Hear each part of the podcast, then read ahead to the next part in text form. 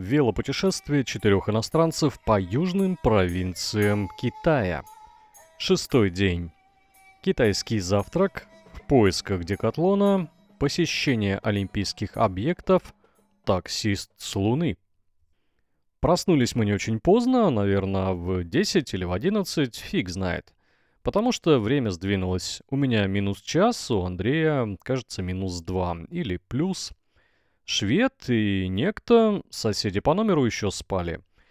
Ну, Лайнус вчера опять пил, а вот рядом с инкогнито стоял пакет из Макдоналдса. За его жизнь уже было как-то страшно, хотя вроде дышит. Ну окей. Завтракать в хостеле мы не стали и выбрались на улицу. Откушать национального китайского завтрака. Я представлял его как пампушки на пару и йогурт, либо пельмени. Однако что-то их нигде не было, и я увидел блины. А, гулять так гулять. Повар, make me one блин, please. Повар был не брит, без халата и вообще. Однако в Китае чем страшнее общепит, тем вкуснее там готовят. Уличный кулинар налил на сковородку тесто, кинул туда яйцо, посыпал все зеленью, помазал чем-то коричневым и засунул внутрь хрустящий корж. Потом все это свернул для удобного поедания. На вид вполне съедобно, стоит э, каких-то 4 юаня, так что и выкинуть не жалко. На вкус оказалось весьма неплохо, есть можно. Андрей на это посмотрел и тоже решил отведать блин. Ну, не стошнило и хорошо. И йогурт нашелся тут же, за 3 юаня керамическом стакане он был прохладен, как весенний снег, и сладок, как хрупья девичья кисть, ну и, конечно, густ, как сметана. Горячему блину лучше пары нет. Позавтракали и пошли к метро. Однако Андрей он здоровый, хоть и немного худой. Захотел чего-нибудь еще. А, шашлычки, конечно же. Вроде и улица, собачки бегают, пылища, но как подойдешь к такому ароматному кусочку горячего мяса, так и хочется его съесть. И Андрей взял себе парочку шашлыков, ну а я воздержался. На этом завтрак уже точно закончился, и мы пошли гулять с определенной целью – найти велосипед. От товарищей, живущих в Китае, я слышал, что тут есть сеть хороших спортивных магазинов «Декатлон». Они, конечно, есть и в России, но не на Дальнем Востоке. Так что это был шанс увидеть Икею спорта или Макдоналдс здоровья, да еще и в столице Китая. Сказано, сделано. По карте Гугла, не особо точной, была найдена ближняя к магазину станция метро и забита точка в навигаторе. Так что шансы найти магазин были уже 50%. Доехав до станции, мы решили сделать еще круче и доехать пару кварталов на автобусе. Ну а в Пекине квартал это метров 700. Помучив местных жителей вопросами, где тут декатлон и вообще как проехать прямо, мы все-таки сели на какой-то автобус. Внутри оказалось довольно демократично, кондуктор дала нам по две бумажки по одному юаню каждая. И стала кричать на всех, чтобы не толпились. Периодически она вытаскивала в окошко красный флаг по поводу и без повода. Видимо, давала команду водителю. Ну, в общем, такой проводник автобуса. Всего две остановки, мы проехали быстро, и навигатор показал, что уже даже далековато проехали. Идем обратно. Обошли ряд местных магазинов, посетили ряды морепродуктов и окинули взором шикарную сауну на краю города. Ну и, наконец, пошли к Декатлону. Счастье оказалось близко. За мостом эстакадой. Однако не все так просто. То здание, которое я узнал по фото и казавшееся мне вожделенным магазином, не содержало его. Мы еще побродили по какому-то торговому центру, я было уже разочаровался и в гугле, и в GPS, однако, пройдя еще каких-то 50 метров, я увидел декатлон на углу этого самого здания, где мы были. Масштабы этого центра спортивных покупок радовали, поражали и угнетали одновременно. Это ж сколько надо тут ходить, чтобы найти все нужное. Ну, конечно, первым делом нас интересовали велосипеды. Их было много. От простых и элегантных складных сити-байков до быстрых, как стрела шоссейников. И все марки Bitwin, которая уже знакома россиянам. Опять же, про подход. На велосипеде можно прокатиться прямо в магазине, конечно, аккуратно. Не все они настроены, но это так классно. Люди ходят, чего-то выбирают, а ты тут катаешься. Цивилизация. Андрею велики не очень понравились, да, правда, все-таки китайские бренды неплохие, но, в общем, не очень. Я себе тоже почти ничего из веловещей не присмотрел, правда, хотел купить одежду, но потом вспомнил, что на лето у нас уже заказана клубная форма для катания. Так что обошелся ремнабором, тросиками и запасными тормозными колодками.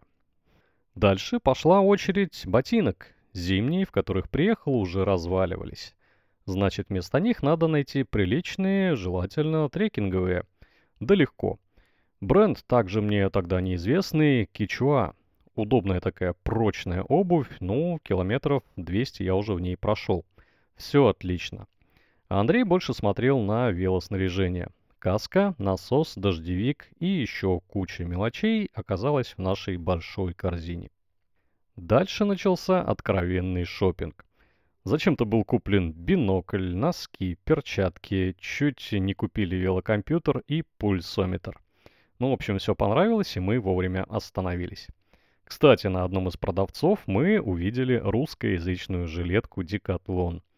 Очень интересно, китайская это компания или все-таки французская, непонятно. На многих товарах также текст был переведен на русский язык. Вот и сказки конец, надо двигаться дальше, потому что велик мы так и не нашли, ну и к тому же хотелось есть. Рядом был мак, но фастфуда нам не хотелось. О, а вот и пицца. Давненько и не ел пицца хат. Уже расхвалил все, вот так думаю, сейчас наедимся. Но сидим, ждем заказ 5 минут, 10, 15, и никто к нам не подходит, а это, в принципе, ресторан. Игнор. Ну и ладно, пойдем отсюда нафиг. В общем, пошли дальше, и еду искать, и метро, и, опять же, велосипед. Зашли еще в пару торговых центров, один оказался по торговле декором. Там были огромные лампочки, но не было того, чего нам нужно. Ладно, надоело нам в этом районе, все посмотрели, почти ничего не купили. Едем на метро дальше или ближе к следующему магазину. Ну, мы так думали. Смеркалось. Ночной город, окутанный смогом, был красив, как утопленник в мутной воде. Магазин не находился ни по навигатору, ни по опросам многих прохожих. Даже внезапное обнаружение нескольких точек со спортивным оборудованием не принесло радости. Я подумал правильно, что не купил дорогущие боты Коламбия. Цены в фирменных магазинах совсем не радовали карман. Ну и в конце концов в одном из магазинов по продаже сноубордического оборудования нам помог фриковатый продавец. Я все не мог отвести глаз от его огромного туннеля в ухе. А он включил Google переводчик и подсказал правильный путь к метро. М да, ну, искренне помог, что называется. Мы понуро пошли к метро, но тут случилось чудо. Через дорогу на нас смотрела вывеска Giant — радости было очень много. Однако там тоже было все не так просто. Те же недорогие велики, складные и сити-байки. Пара шоссейников и один двуподвес. Хороший, дорогой, но не для похода. В общем, выбирать там было нечего. Расстроенные мы побрели чего-нибудь поесть. Прошли метров 30 и зашли в первую попавшуюся забегаловку. Пиво и рис с мясом, короткий отдых и сбор мыслей в кучу. Кстати, Наталья и Степан уже ждали посадку в самолет, а мы думали по-прежнему, где же купить велик. Подумали и решили не ехать в хостел, а съездить в еще одно туристическое место – спортивный олимпийский городок. Ну, там, где гнездо и куб. Метро вроде бы работало до 11, так что успеваем. Вышли на той самой станции. Здесь огромная площадь, не меньше, чем Тяньаньмэнь. Она почти пустая, и по ней ходят редкие зеваки вроде нас, а также продавцы воздушных змеев. Даже ночью, без полной подсветки и в дымке, стадион «Гнездо» вызывал очень яркие, позитивные и, конечно, запоминающиеся чувства. Рядом, примерно в 200 метрах от гнезда, стоял куб.